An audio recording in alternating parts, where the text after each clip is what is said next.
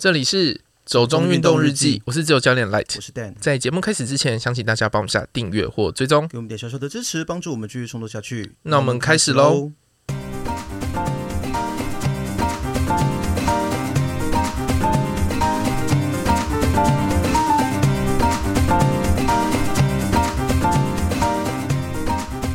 二零二八洛杉矶奥运将有忍者登场，极限体能王取代马术成为现代五项之一。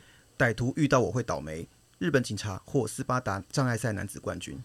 今天其实两则新闻都跟所谓的障碍赛或者是类似极限体能王是有关系的啦。嗯、那因为今天我们邀到一位特别来宾，我觉得背景也非常有趣，因为他本来是羽球教练，然后后来转做肌力体能教练，而且变成台湾的斯巴达障碍赛大使，那就是我们的何梦秋小侯教练。Hello，大家好，我是梦秋小侯。阿路，阿路。我虽然知道斯巴达有这个口号，但我不知道它的来由是什么、欸。哎，那个啊，就是三百壮士，三百壮士里面那个、那个、哦，这么单纯。那其实像我觉得还蛮有趣的一点是，呃，梦秋教练最早其实原本是羽球选手这样子。对。那后来为什么会去接触到斯巴达这个运动，然后还变成所谓的障碍赛的大使？呃，一开始其实打球那时候是到大学之后就没有继续打了，嗯，然后原本去参加斯巴达只是被朋友说，哎、欸，很好玩，嗯，你要不要去玩？对，然后我就说，哈，不要，看起来有点 有点困难，就在刚就是很就在当兵的五百障碍，还是什么放大版的那个百战百胜啊？对对对，大家知道大家知道百战百胜是什么？呃，至少我们知道。我觉得我们的听众应该还蛮多人会知道的。对 对，就是放大版白蛋白胜。然后后来朋友就说：“你再去报一下嘛。”我就：“哦，好，反正就报了。”就后来我的第一场，我朋友受伤，还是我自己跑。啊？是在赛中受伤吗？赛前他就说：“我腰闪到。”哦，好。那你有遇到那个吗？谢伯韶？有，那时候应该就有，可是那时候我还不认识他。嗯，对对对。因为我其实看后来好像，呃，小侯跟谢伯少是有一个训练搭档的关系，对不对？就对，有一阵子就是会去，因为跑很快，就去找他找他训练。对对对。可是我看在那个斯巴达生活频道上，我放你们的一些访问影片，嗯，然后就讲说，其实第一场就是一个莫名其妙就跑完了。那个那个莫名其妙到底是什么样的一个状况？就是因为我的第一场就在高雄旗津，大、嗯、家知道旗津是沙滩，对对，我就踩下去就是那陷下去，对，那时候的 Super 赛事是十二公里，嗯，大概五六公很长很长都在沙滩上，然后我就不知道我自己到底在做什么，嗯、好能够同理哦，就是你在沙滩上，然后你会看到一个关卡，它很高，对，然后你发觉你要。爬上去，翻过去，然后就是，你就觉得你是放手，你就要摔死了。这这到这到底在干什么？哎、欸，他最近才刚跑完沙滩而已。对，我现在对沙滩有阴影。对，然后你就觉得沙滩已经就是好，真的够了之后，要跑上西子湾那个灯塔。哦，好，那个上坡，你会觉得这到底又在做什么？哎、欸，就是其实好当年我在澳洲训练的心情。就是，然后你会看到那种，就是国外选手脚很长，嗯、就是可能我我沙滩卡进去，我可能就卡到脚要不见了。对，然后你发现脚很长，可以在上面跑。我觉得这个有时候真的牵涉到一些生理素质的问题，耶。就像我们之前在讲说，在国外跑步的时候，就觉得，哎、欸，那时候明明身体状态已经还不错，觉得跑的还算快，但是他们就什么老幼妇孺都一直在刷你的卡。然后我想到底是怎么回事？哦，我在澳洲训练最明显，因为我觉得我在台湾游泳啊，都还算中上的成绩，结果我在那边就是看人家车尾灯 硬跟。我觉得这个现在其实就是他们的其他国家们的运动真的相对比台湾的更发达发达，对，所以他们的参与基数很广。对，我们就变得有点是像小众的小小众。对啊，刚刚就说很有同理的感觉，是因为我们每一次训练就是要跑两百公尺，然后游，然后再跑两百公尺再游，好像四趟吧。就就你会觉得你不知道在做什么，对，就不知道在做什么，就在沙滩上，然后就觉得那个水有打到那个沙滩是比较好的。对，就是还会还会看那个沙滩，哦，那个有水冲过，应该不会那么陷下去，下去去找那好像比较硬一点的沙去跑。对对，然后还是会陷啊，至少没那么陷。对，可然后当下你人生也不会觉得说啊，我要弃赛，我已经跑公开组来弃赛。可是这个经验，呃，它变成了你后来想要继续玩斯巴达的理由吗？呃，不是，我的第一场是旗津斯巴达，然后那时候我人在蛮低潮的，然后那时候状态其实人都还蛮不好，大概将近半年一年吧。然后那时候去跑这比赛，就觉得这到底在干嘛？就觉得我好像要上天堂去看到我的亲人了。OK，已经有跑马灯了，是不是？就觉得我到底在干嘛？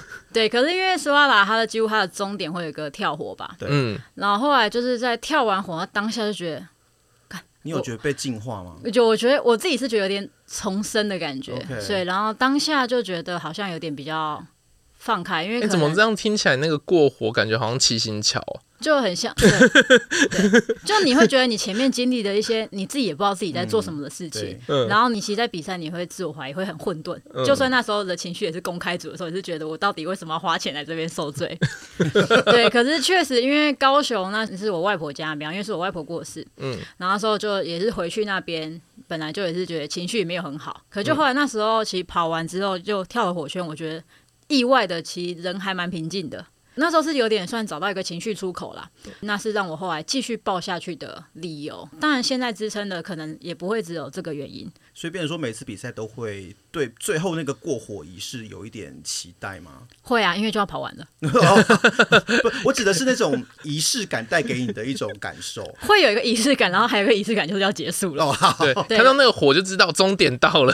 对对对，因为有些时候是没有火的。哦，是吗？对，像有些可能台湾有办过一些地方是不能放火。OK，然后在我去澳洲的时候，因为澳洲天气很干燥，他们是不能放火的。啊，OK，怕燃烧。对，他们就会用一些别的方法让你过终点。嗯，可是这样没有火，会不会就有种缺少仪式感的感觉啊？会，因为其实，在前面还在快乐的公开组的时候，你会想着你要怎么过火。对，就是拍那个照片。OK，对对对，然后还要把眼镜戴好啊，头发再摸一下。可是不是手上都泥巴吗？摸上去就会先尽量先先先擦一下，那个水喷一下，这样。也不是每场都会搞到都泥巴吧？可是我记得有一些障碍，我去的时候他就说这一定要过水，你就是没办法不过水。对，就是通常有些障碍是水，然后如果它又离终点非常的近的话，其实你进终点就是很，你很像 不知道被哪边碾过一样。有啊，因为他去年去跑斯巴达的时候回来就是一个泥浆人。去台台中台中台中，哦，中那一场刚好下雨，下雨就会。另外一种好玩，对，雨还蛮大的，然后很多人在就是爬绳或什么东西，就说完全就直接放弃啊，就直接 burpee 啊，因为真的不会上不去。对，就是因为我现在没有办法 legless，所以就是只能靠脚。可是你连脚那个都滑掉了。哦，对，因为那时候如果到后面，通常就是有土的时候，你也没有这么好抓。对啊，那就干脆直接 burpee 吧。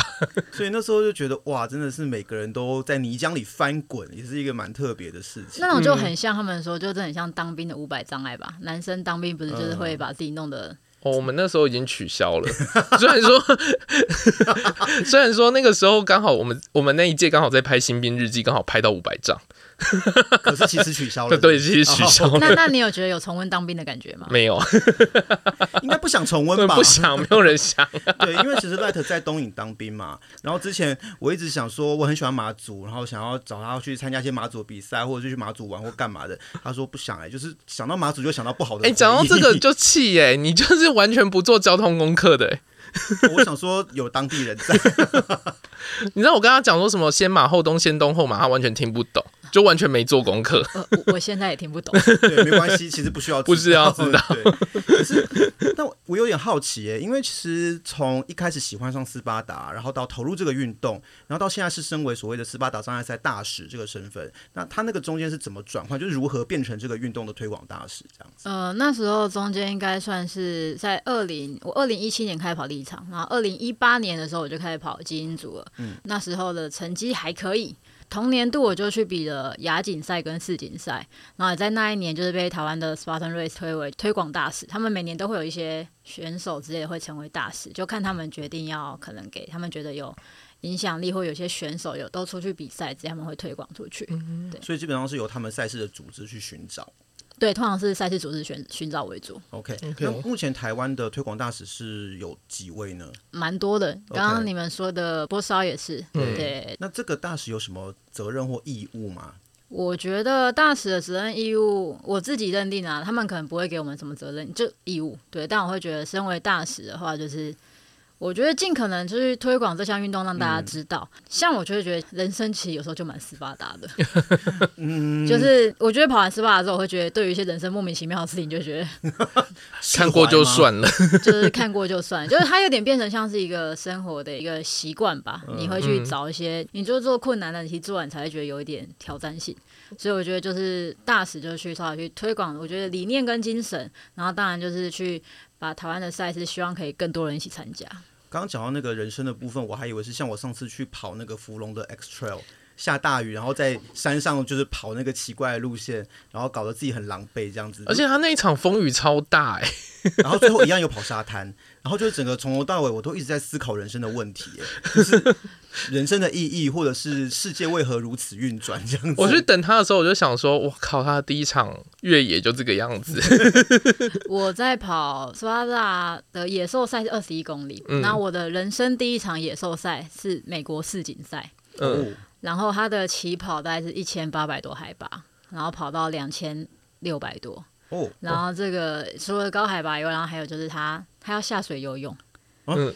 然后他们这边是太浩湖，是冬天的滑雪胜地，所以它其实夏天也不会热到哪里去。然后那个湖绝对终点就那个温度。当下就其实你就直接跳下去。我记得小教练说之前很怕冷，因为这个我其实有点更怕冷。就是我现在在，我现在连就那个冷下来，就是我当下觉得天哪，我怎么没有把游泳好好学好。我那时候就游自由，因为我们一定要穿那个救生衣下去。对。然后我们游自由式，我觉得我实在觉得有太多手跟脚在水里面，我就把自己翻过来，变仰式嘛。想说变仰漂，我觉得我好像上半身可以浮起来，比较不会这么冷。对，对对，就是他要赶快把自己弄完，然后就因为就还蛮冷的。嗯。然后那时候就是。是有有吓到，然后那就是我的第一场，然后因为世锦赛它通常就是它可能规定二十一公里，但我可能跑完我的表已经是二三二四公里，他就给你无无限放大。不过我还是第一次知道，原来有在冷的水里面游泳的时候可以把自己翻过来这种招数。不是因为是那个吧？他你有穿救生衣吧？我们那个要求要穿救生衣，哦、对对，但可能。也只有我想这么想，就其实好像，其实你认真想，其实你手跟脚都一样的位置在里面，所以我不知道，我因为我现在记得那时候灵感，就我觉得实在太冷了，所以我要翻过来，让自己上半身露出来，不要在水里这么多，也是一种本能性的选择。哎、欸，可是他们就是规定要穿救生衣哦。对，哦，好奇妙哦，不是防寒衣就好。嗯，应该说我们不会有人比赛带防寒衣在身上。OK，他们那个这么热哎、欸。哦，也对啦，也对。对对对，但可能就他们的欧美选手会有一些，你后来再看会有一些应变措施，就是他们可能本来就在那边生活，他们比较可以耐得住冷，但他们就可能后来有一年下雪的时候，他们是直接他们会带一个小包包装一个防水袋，嗯，他们因为可以收很小，他们就是边跑的时候，他们是要跳水之前，他们是把衣服都脱光。嗯，就是女生就剩内衣，嗯，然后男生就裸上身，然后把他们的外套丢进防水包，带着防水包游泳，然后上来就把外套穿起来。那如果有那个防水包的话，他们还是需要穿救生衣吗？要，那个是强制，强制规定。因为下去我也不知道多深，因为我是，因为我我个人是觉得啦，我自己游泳的习惯是我如果穿救生衣，我会觉得他就是被绑住绑脚，对不对？他他的浮力浮的很奇怪。哦，那可能是因为这样，所以我当下也会想要直接把衣服 转过来，所以一切都救生衣的问题。对，就怪给救生衣吧。对。不过像刚刚有讲到说。之前有去参加亚锦赛跟世锦赛嘛？那我不太确定说听众里面对于斯巴达的赛制认识的人有多少，还是说这边可以稍微帮我们简单介绍一下整个斯巴达它的赛事大概有哪些种类，然后怎么分级这样？因为明年会做一个新的制度，但我先讲基本，嗯、就是基本的话，斯巴达它会有三个赛事的长度距离。对，我们一般看到的像红色冲刺赛是五公里，然后它是二十个障碍。嗯 Super 是十公里，它是二十五个障碍，然后再来就野兽赛二十一公里，有三十个障碍。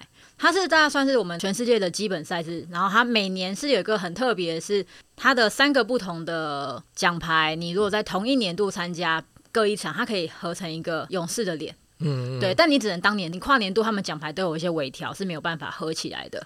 有这个我有印象，因为去年 Light 去台中比的时候，我有看到有人是收集他那个三个要拼在一起，就是连续报三个。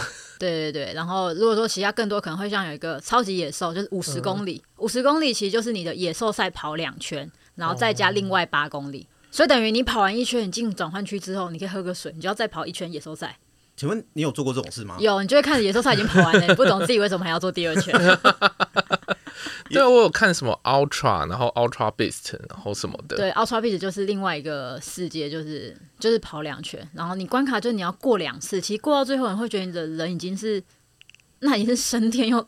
又回来，又再升天一次，就是你自己到底为什么要做这种事两次？对对对，对，所以所以基本就是这三个比赛的距离来判定。嗯、然后我们今年来说是公开组、精英组跟分龄组。公开组就是他们的惩罚都是一个 for fun，大家就是快乐，主要是纯推广性质。有关门时间啊，因为要大家回来时间。那成绩其实就参考用，因为大家就是都可能玩一玩过，然后你可以互相帮助。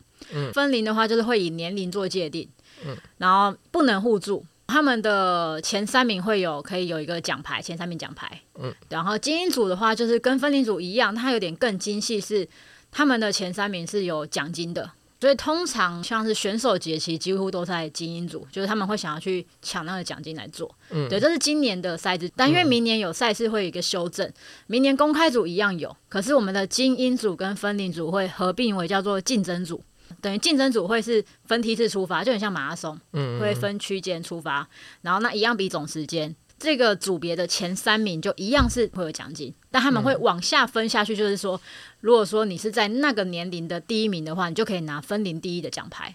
对，不过我想还是回来新闻一下好了，因为其实我们前面有提到说，就是二零二八年的洛杉矶奥运啊，极限体能王会成为现代五项之一。那这样的一个新闻，其实我们之前在不同的集数里面有大概都介绍过，嗯，就是我们知道马术要被换掉，可是那时候包括斯巴达、包括 Ninja Warrior、极限还有 CrossFit、CrossFit 其实都在争取这样的一个机会。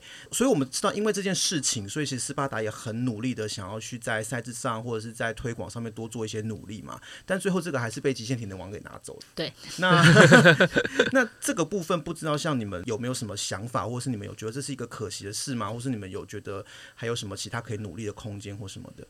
嗯，我觉得若以我本身以前是选手嘛，那奥运就是一个最高殿堂嘛。对，嗯，一开始你会觉得哦，好像有机会可以进奥运。那我既然羽球进不了奥运，那我说有没有可能这个还有机会拿到奥运的资格？嗯，对，所以那时候会觉得哦，那二零二八年。应该或者二零三二零三二年有点远了，二零二八年就已经有点有点远了。嗯，想说那可以去努力一下，嗯、但就是当他后来确定他变成现代五项转换，那他其实就是完全是一个他自己的那个专项，嗯、所以其实他是现代五项的选手要去学 障碍赛。哦，是这样哦。应对应该是因为他是取代马术，可是他们五项是比五项的总和。嗯嗯，所以我的理解是，他不是一个。特别区分出来的极限体能王，OK，所以我理解的应该是他们的现代五项选手需要去加这个一百公尺的这个极限体能王的训练。哦，原来对对对对，因为如果这样的话，那就不算取代现代五项啦。嗯，对啊，因为他不是把这个项目完全拿掉，只是把现代五项中的其中一个马术换掉。嗯，所以当下就觉得啊，好像已经没有了。然后就觉得人生好像失去了，失去了。对，可是后来我回过头想说，其实我当初在参与这项运动的时候。他就是没有奥运的，啊，对，嗯，那我就觉得他就在一个也算是一个自己的一个小世界里面，那他还是有所谓的亚锦赛跟世锦赛，嗯，那自己就会把目标就觉得，我觉得回去让自己的心态摆比较正一点啊，因为我今年刚开始确实有因为他有机会进奥运，我的整个状态我觉得就是要去争取这件事，去做很多事，想要去努力，或者是前面跑很多他们去改赛制的。赛场去看还有哪边可以改善，嗯，我觉得其实有点绑手绑脚，真的心态都是。后来其实变成这样之后，又会觉得，哈，那我是不是没有追求的目标？可是后来就想，我一开始参加的时候，他就是没有啊。那我追求，我应该就把自己回到比较正向的心态啦。我每一场比赛，我其实是跟自己比，跟自己去突破自己东西。那当然有自己设立的目标，嗯，对，就回到一个比较正确的状态，然后去推广吧。因为它的本身，它的赛事就是一个蛮有趣的。那你有玩过类似极限体能王那样子的挑战赛吗？我有去玩，但是没有所谓的比赛，嗯，它就是另外一个不同的世界，嗯，不太一样。因为我觉得极限体能王手的部分比较多。他们的手跟抓握，嗯、然后他们在短距离，他们的上肢的肌耐力非常的好，嗯，然后抓握能力要很好。可是以斯巴达来说，你去摊开来看，二十的关卡，二十五个、三十的关卡，嗯、但你实际重点在跑步。对啊，所以那些关卡相对于极限体能王来说，我觉得是比较不一样的。我觉得这三个都不太一样。像 CrossFit，我自己在做，它就是都是以举重啊，然后 Sprint 这种为主，对，就比较这种。因为其实斯巴达我去参加过，它其实有一段还算蛮是长距离的跑步。嗯，我觉得其实你要我形容斯巴达，我觉得它真的是很多的综合体。综合。然后我也可以说像 CrossFit，CrossFit 它就是一个让自己什么都要会。嗯，斯巴达其实也是一种。放大版的不一样的东西，你有扛重物跟过一些吊环那些，可是这两种你在体重重跟体重轻就是有不同的优势在。对，可是讲到这种综合性啊，我就会想到，因为像包括 CrossFit，他们在某些健身这个领域的人士的角度来看，他们觉得这是一个受伤风险高的运动。那我听闻斯巴达其实也有人质疑过，它是不是一个受伤风险很高的事情？那不知道这个事情对于像你们来说有什么样的想法，或者觉得有什么可以去？呃，我觉得他们觉得风险高，可能因为斯巴达的路线它会跑到比较多山径。可能会觉得赛道滑要怎么过，会觉得。但这边我要先再提到一个，就是斯巴达的比赛在赛前都要签订一个我们所谓的生死状。对，就你可能会因为这件事情嗝屁。对对对，但如果说以我来讲，你说它的风险性，其实我觉得自己去评估，因为像游泳那种东西，我当时真的是第一次。就是唔惊戏，直接跳下去。嗯，你其实可以选，你有你的自由意志，你可以选择你要不要做，你可以慢慢的做。嗯、那你说像是三进湿滑，你可以慢慢过啊。虽然说你觉得没有踩点，因为我有在很湿滑的山径过，也不一定可能是斯巴达比赛。我会觉得，请你去多接触一点山，你其实慢慢会知道怎么去。嗯、你可以让屁股去着地啊。对。可是很多人其实会。重心放得很高，嗯，那就相对你其实会容易滑。重心高，你容易你踩点也不容易，嗯，对，所以去让自己比较偏向那个状态的时候，你会去接触那些大自然。我觉得那是身体的本能，你去想到就是、嗯、你其实就是你要存活的本能，嗯，对，然后像在水里面翻过来一样嘛，对对对。那我觉得像 CrossFit 也是，你如果你对动作的要求或者掌控，它其实每个东西都是有一个一个去进阶的。嗯，那这边就会提到说，像斯巴达五公里、十公里、二十一公里，你不能用你的路跑去看。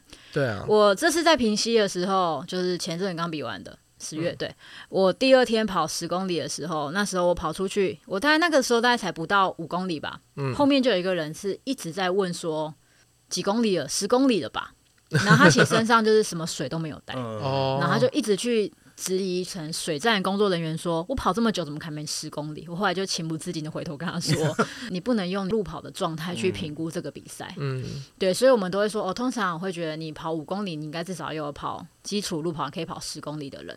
嗯、那但通常对我来说，如果是有在运动的朋友，我都说其实你可以直接玩十公里，你就公开组慢慢玩就好了，嗯、不要给自己这么大的压力。我觉得多去了解，那风险其实都自己可以去。”适应的，就不是适应，应该说风险自己可以去管控的。像有些人去山上，他们就不带补给，就一样的意思，你不带水。哦，我那时候也是第一天的野兽赛吧，前面提早出发的是 Ultra Beast 五十公里的，他们就在准备。我因为我知道那个已经是进山前的最后一个水站，他们两个就说我不用拿水，我就直接跟他们大叫说你们要拿，因为那个山上去我看到海拔，他们大概最快一个小时可能也不一定出得来，他们才真的假的赶快回去拿。这就是出自于你可能不理解，或甚至在平西新北这边办的比赛，就是冬天就会有一个很天然的天气因素，它会影响很多东西。对对啊，所以我觉得你多去看，你没有一定要去做这件事。你觉得有风险，你其实可以自己去考量，不用硬要去一定要做什么。对，我觉得补给这件事情其实很难说，因为像我自己去跑伦敦嘛，我就发生过一件很蠢的事。其实我自己是有带补给的，但是我一直听我朋友讲说，哎、他们会发果胶，那个果胶不便宜。我就想说，啊，有果胶哎、然后那天就是伦敦不是下雨嘛，很冷，我就想说，天啊，我已经跑到十五 K 了，怎么都还没有果胶？结果他们果胶是在二十一 K 之后才发，然后我就一直在。二十一 K 的时候，一直觉得自己在抖，所以我会觉得有时候我朋友要比赛，他们带什么果胶，我都会说：你听别人，你先相信你自己，你先顺从你自己，你多带都没关系。对啊，你的服装也是，你宁愿多，你不要到你最后你你冷在山上。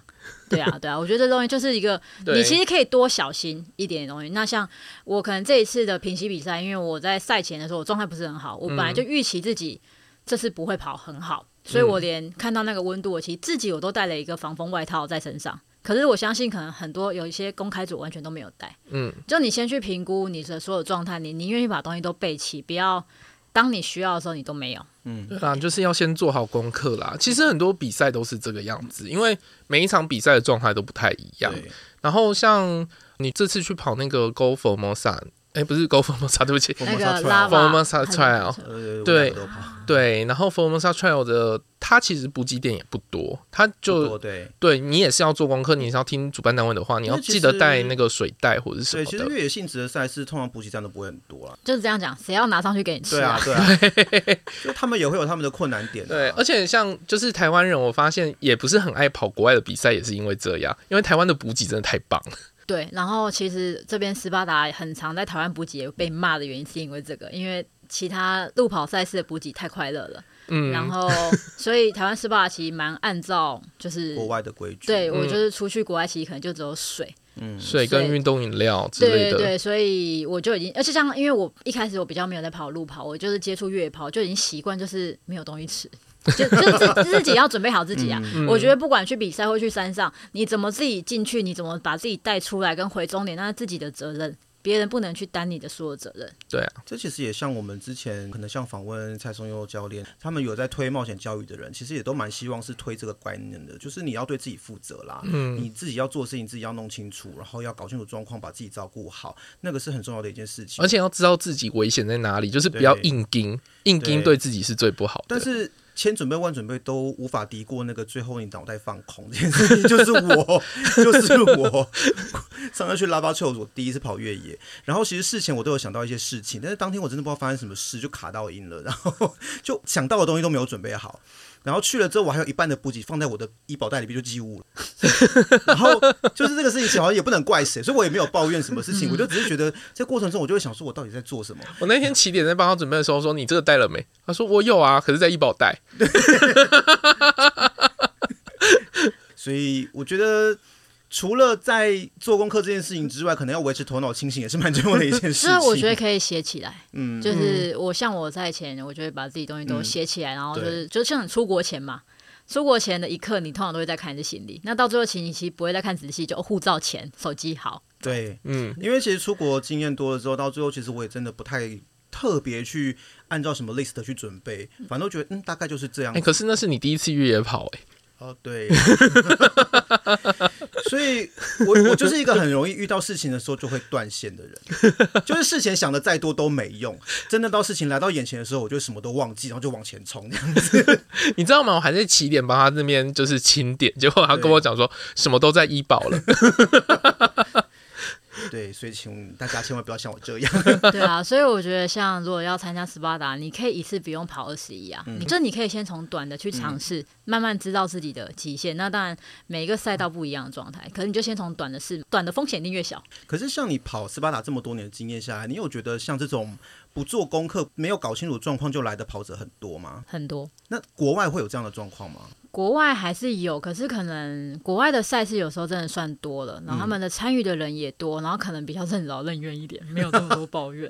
嗯，就就对啊，因为可能国外的，我觉得像谢博少那种就是天选之人，就是还没搞清楚状况去参加就打名次，就是他 对他的身他的状态，他本来就是一个优秀的三铁选手，对，所以他的身体能力相较你如果跟一般人比的话，可能在同样的状态，他可能一个小把自己弄出来，别人可能三小时还出不来。嗯，当然我觉得这可能跟文化有关系，因为我觉得像。在国外的话，比如说我在欧洲看到他们呃整个这样运作的状况，他们普遍来说就是觉得那是自己的事情，他自己就要负责的。嗯，所以跟我觉得亚洲社会还是有点点基本上的差异啦。我觉得就是想法跟文化差异，嗯、还有对于我觉得运动这件事情就是影响蛮多的。他们可能从小小朋友他们就会在那边给他摔，给他对，对，可是我们的就会相对比较保护的比较好一点，造成你长大之后你。会比较别扭一点，但我就会觉得，为什么？因为别扭，可是你在做一些事情的时候，你没有再更小心一点。嗯，应应该是要因为害怕而去做更多准备，而不是因为害怕就啊就去撞，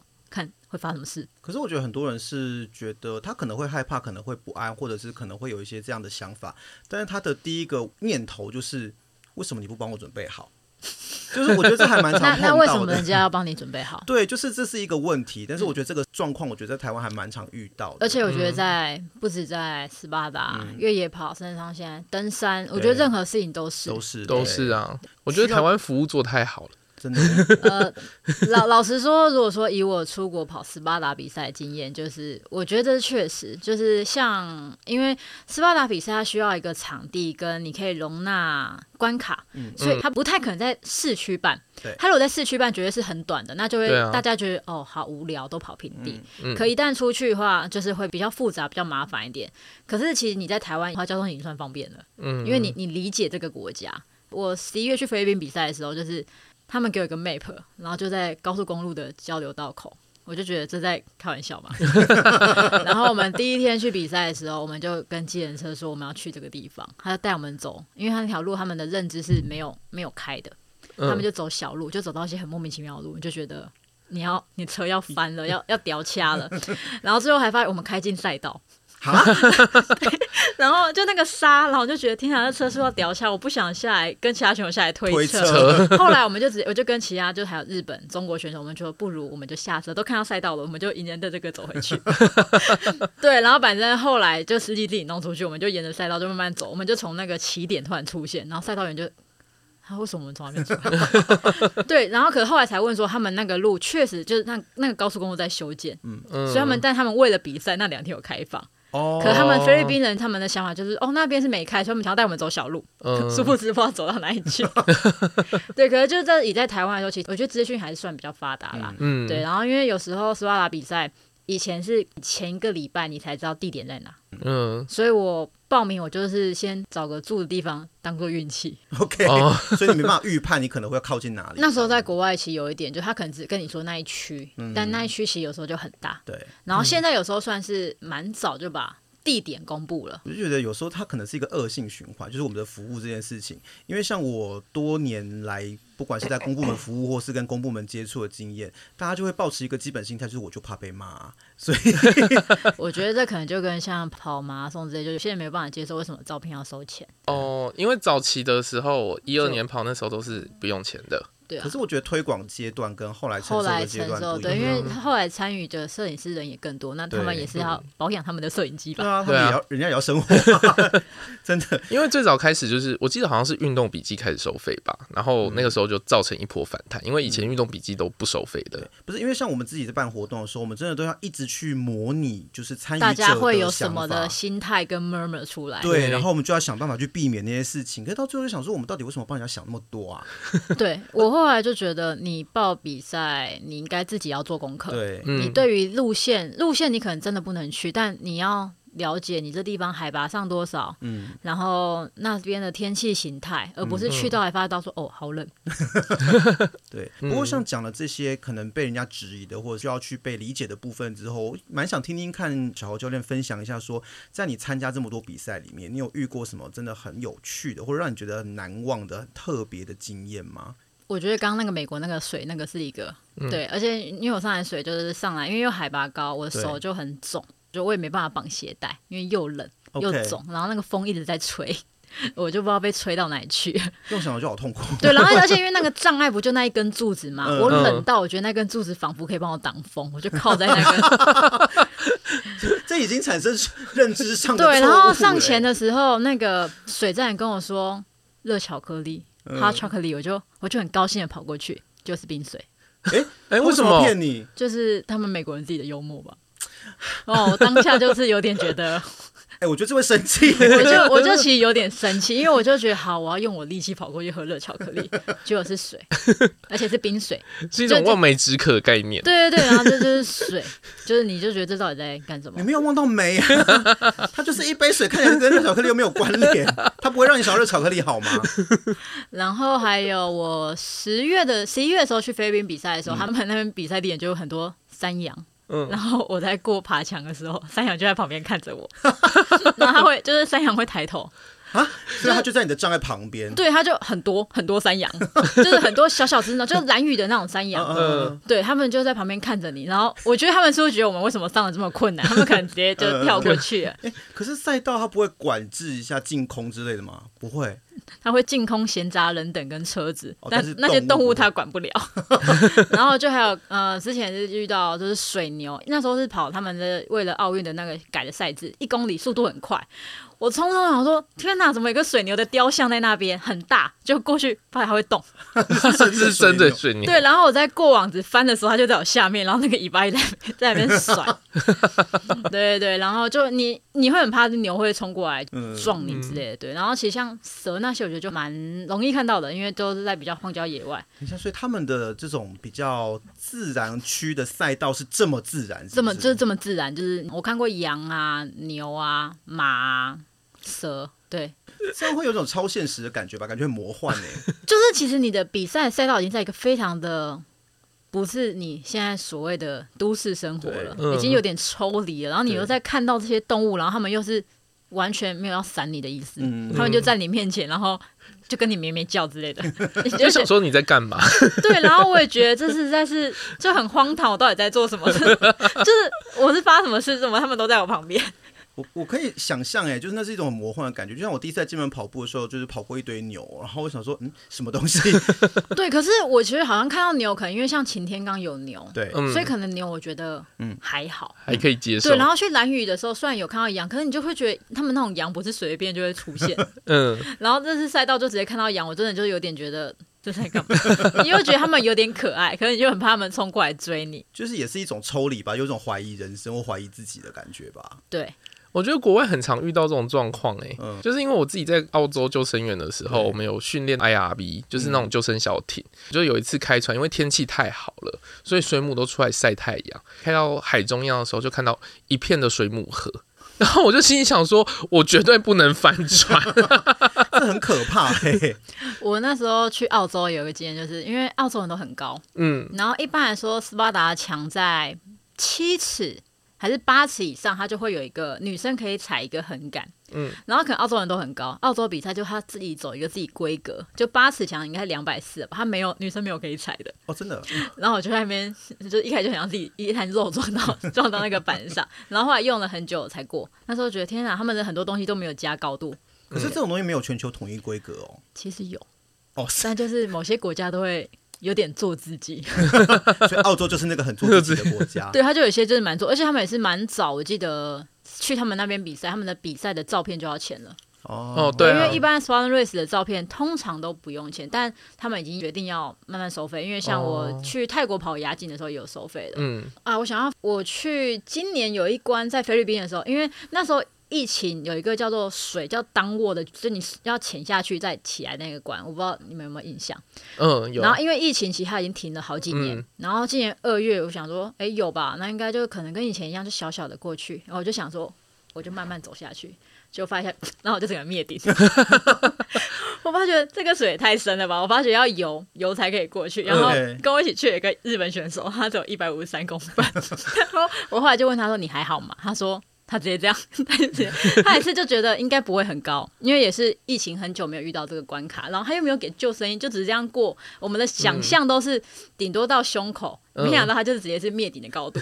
嗯、然后后来才看影片，才那个水是深到是有人直接是跳水下去游过去，嗯、因为你不够深，其实也不会跳水，会容易就是撞到，撞到，就就蛮深，然后就直接 灭顶的感觉。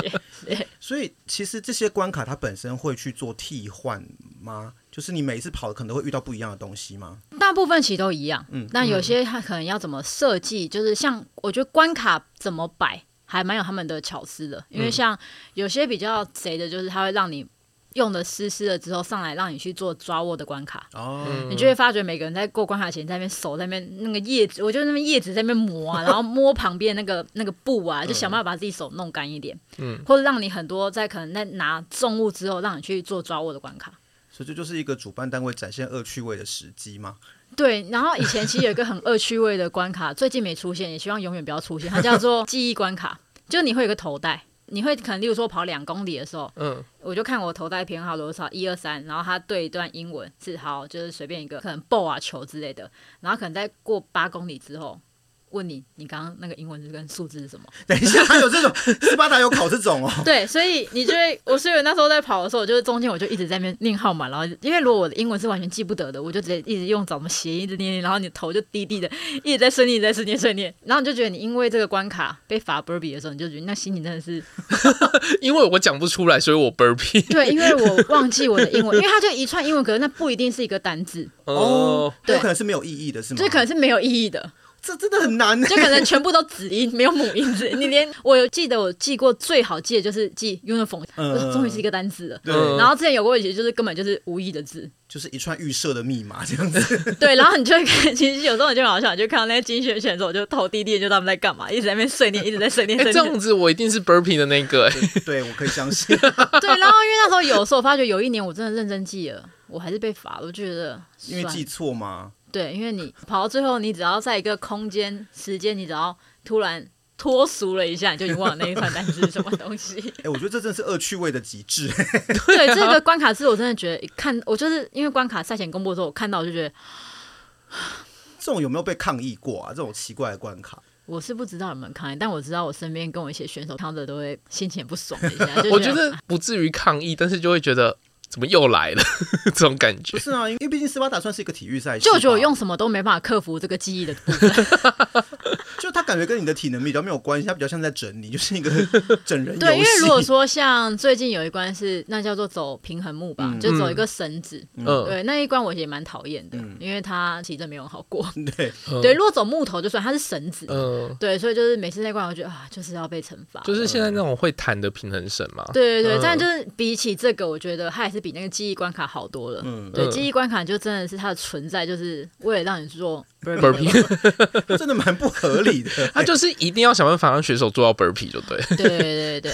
哦，就是见不得大家都顺利通关就对了。对，但因为 burpee 在今年有改制，今年的精英组跟分龄组的惩罚是可能去跑两百公尺或负重跑，有的没有的。嗯。只有在公开组一样是做 burpee 的惩罚。嗯。对对对，嗯，所以明年应该也是会继续这样。OK，那像其实刚刚讲到说。过去小侯教练也为了比赛，所以去了蛮多国家的嘛。我们刚刚提到像澳洲、泰国，然后美国，我知道好像之前还有去过马来西亚嘛，对不对？对。然后今年有去菲律宾。那像这些国家，你觉得他们在这种比赛的，不管是设计上也好，或者是他们在参赛的文化上面也好，有没有什么不一样的地方？我觉得菲律宾的话，他们是我目前去过的国家，他们是有一个专门为斯巴达障碍赛训练的场馆，就是他们的关卡都是做一模一样的。嗯当然，虽然规格有点不一样，可是他们是完全一样的。他们可以在那边做所有的训练，嗯，对。然后他们的所有的工作人员其实很多都是参与度非常的高，他们会非常的快乐。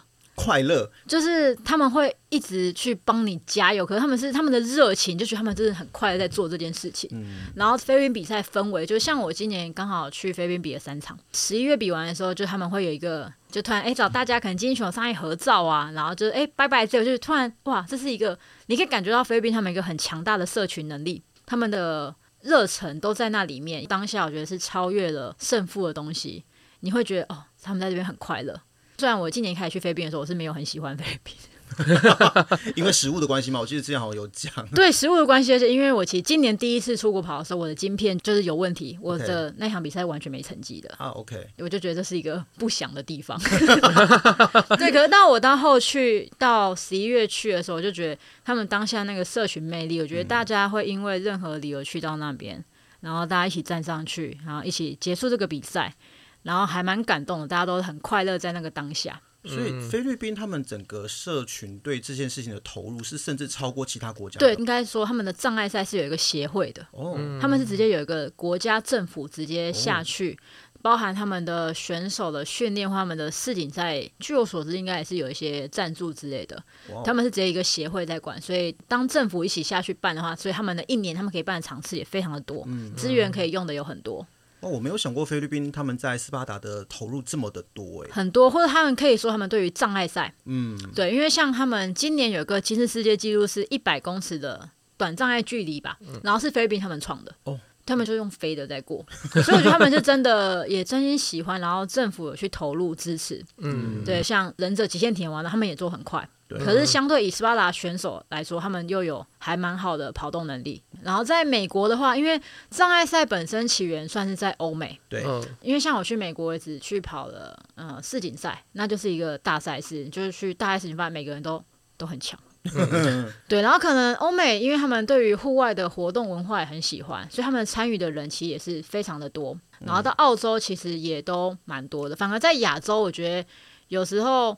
好像参与的人跟欧美感觉看起来会少一点点，对对对，嗯，有像刚刚讲到说，像在菲律宾那边会有很多可能是职工或者是其他人在旁边帮你加油嘛，那我觉得这个好像也是我可能跟着 Light 出去国外看一些比赛什么的，我觉得还蛮大一个差别。我觉得他们真的都会很努力的帮这些赛道上的人去做一些加油或支持。我觉得那大概就像说日本有个那种香根。嗯，对，嗯因为毕竟对我今年我刚看的那部卡通，啊、所以我就觉得对，因为他们真的是热，他们是一起热爱这件事，所以他们没有比赛，他们愿意去早起，嗯、对，去为这些人加油。嗯、我觉得那就已经是整个是社群跟他们的那个圈子是有起来了。对，嗯，毕竟日本就是从小喜欢跑步啊，跑步跟棒球吧。对，强风吹拂真的蛮好看的，很好看。我就觉得一月一号我就要看那个、嗯、那个直播。那一次去伦敦嘛，我真的学到一件事情，我不要再戴那个耳机了，因为根本听不到。嗯外面的加油声比较大哦，而且我记得你带的是骨传导，对，所以完全听不到 骨传导里面有声音。很棒哎，我觉得这个是一个很棒的赛事体验，就是大家一起去喜欢的。我觉得这个可能就真的还是要回到台湾在运动文化的状态吧。嗯，毕竟大家应该也经历过体育课被拿去考试的。对，我我 我也有，所以我觉得可能是因为这样，所以我觉得运动。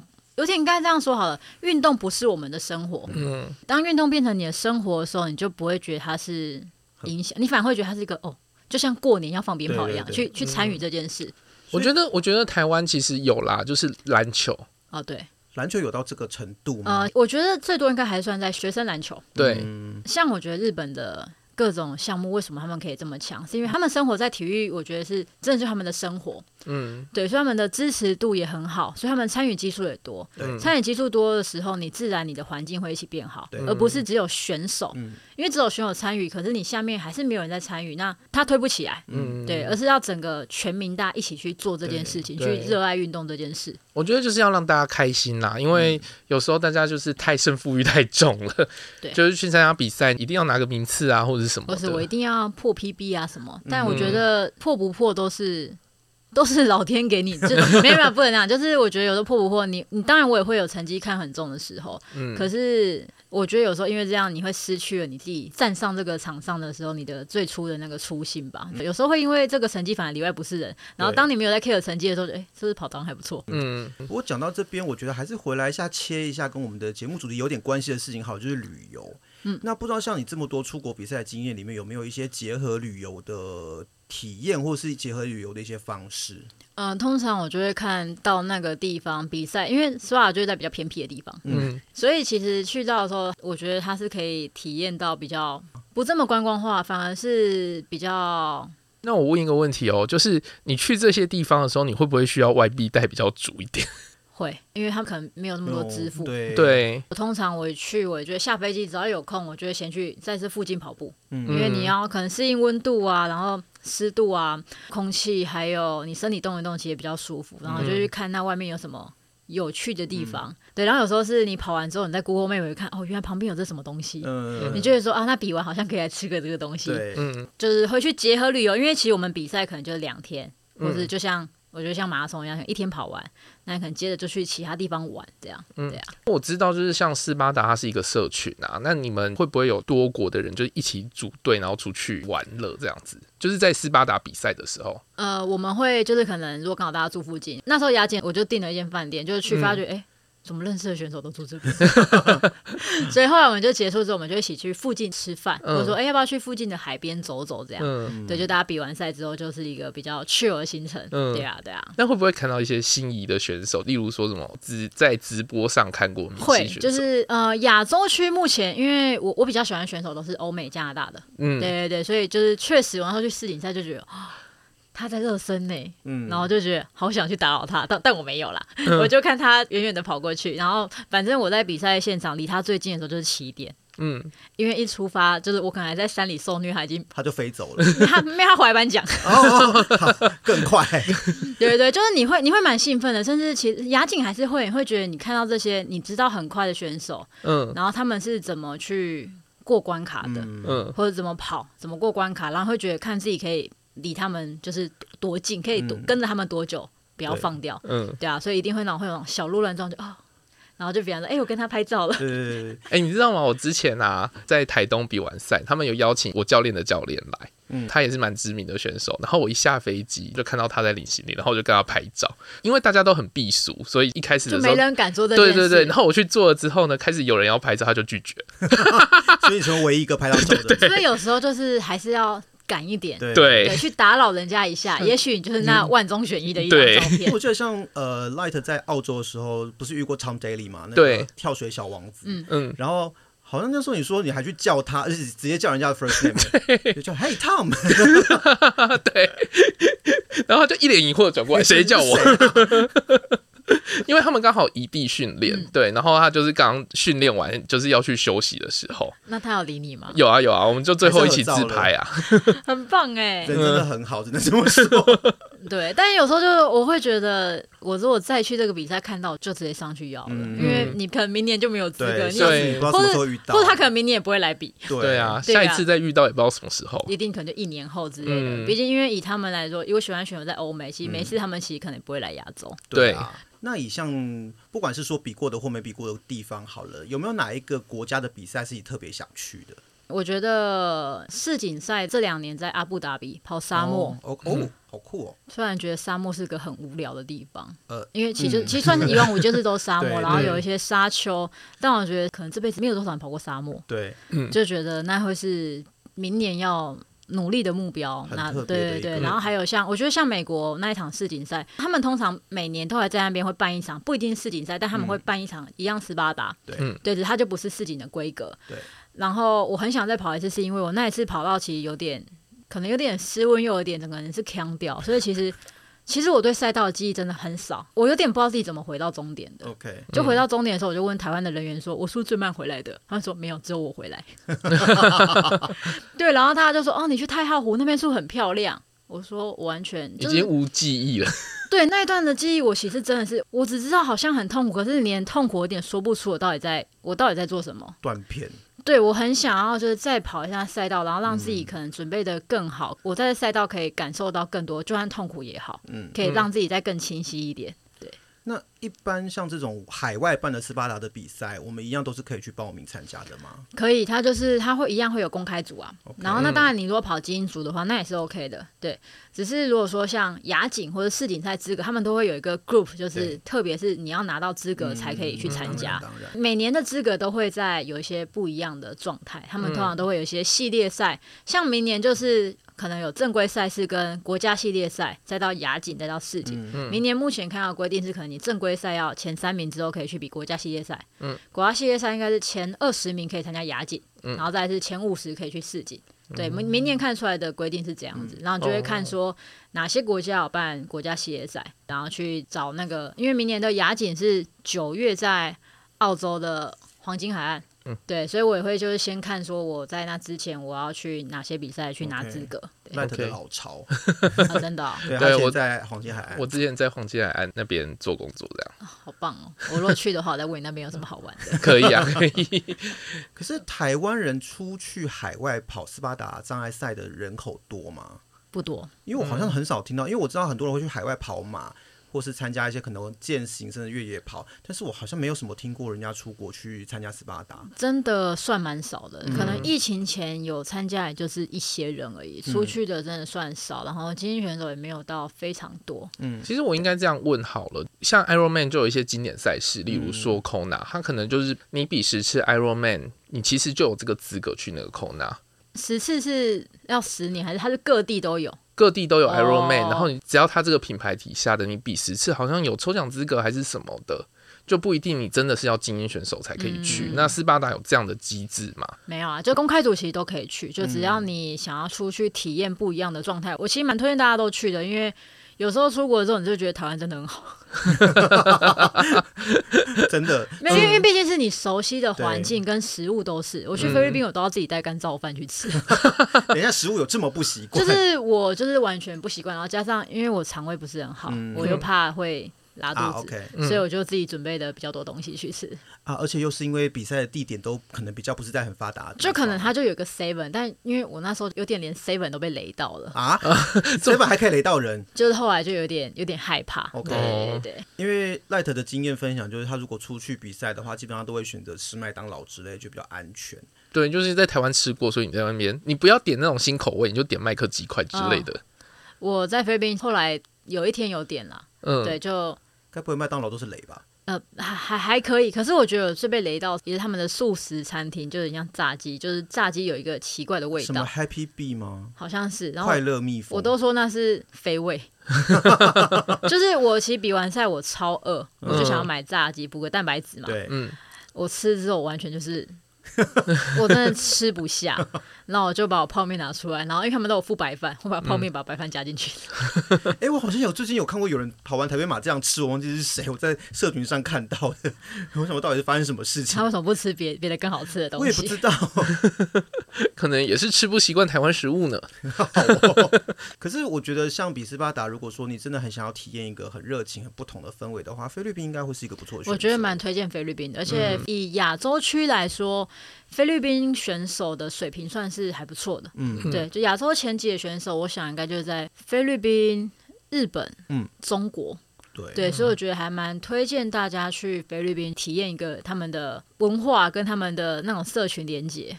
因为我真的还蛮少听到有在海外比赛里面特别推荐菲律宾的状况，可是菲律宾听起来是非常特别的一个呃斯巴达障碍赛的一个区域啦。嗯，对，因为你说像可能之前杰洛米有说他去菲律宾比过三铁，嗯，那但是这个好像都不太会算是比三铁的人他们心中首要要去的一个地方，但听起来斯巴达是一个完全不一样的状况。那想请问一下，如果说今天我们是一个，比如说只是一个有初步运动经验的人，比如说跑过路跑。或者是接触点轻度的越野或登山，像这样的一个状况下，想要准备斯巴达障碍赛，大概可以做些什么准备？嗯、呃，我觉得一般来说，你若只是以公开组为主啊，其实你就去习惯。我觉得，因为它会很多抓握的关卡，嗯嗯，像如果单纯这个关卡，你就是找一个单杠把自己挂上去。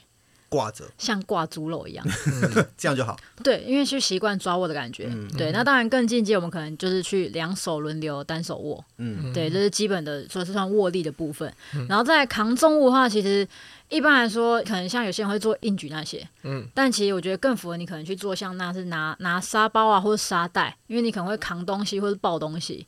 对，主要是你要怎么把它有个铁球啊，怎么把它拿起来？嗯、我觉得就是扛东西负重。嗯，平常像是路跑那些，我觉得跑步其实就基本的，你还是要去让自己练跑，因为 除非你跑五公里啊，那个就是其实路线没有那么长，不然你要跑十公里的话，我就觉得大家还是要去稍微去跑步一下，然后可以去接触山径，去跑一点比较没有这么正常的路线，就是可能就不是柏油，因为毕竟它的赛道就是比较天然的，那当然也会有柏油啦，对，可能就用不同的路线去刺激自己的。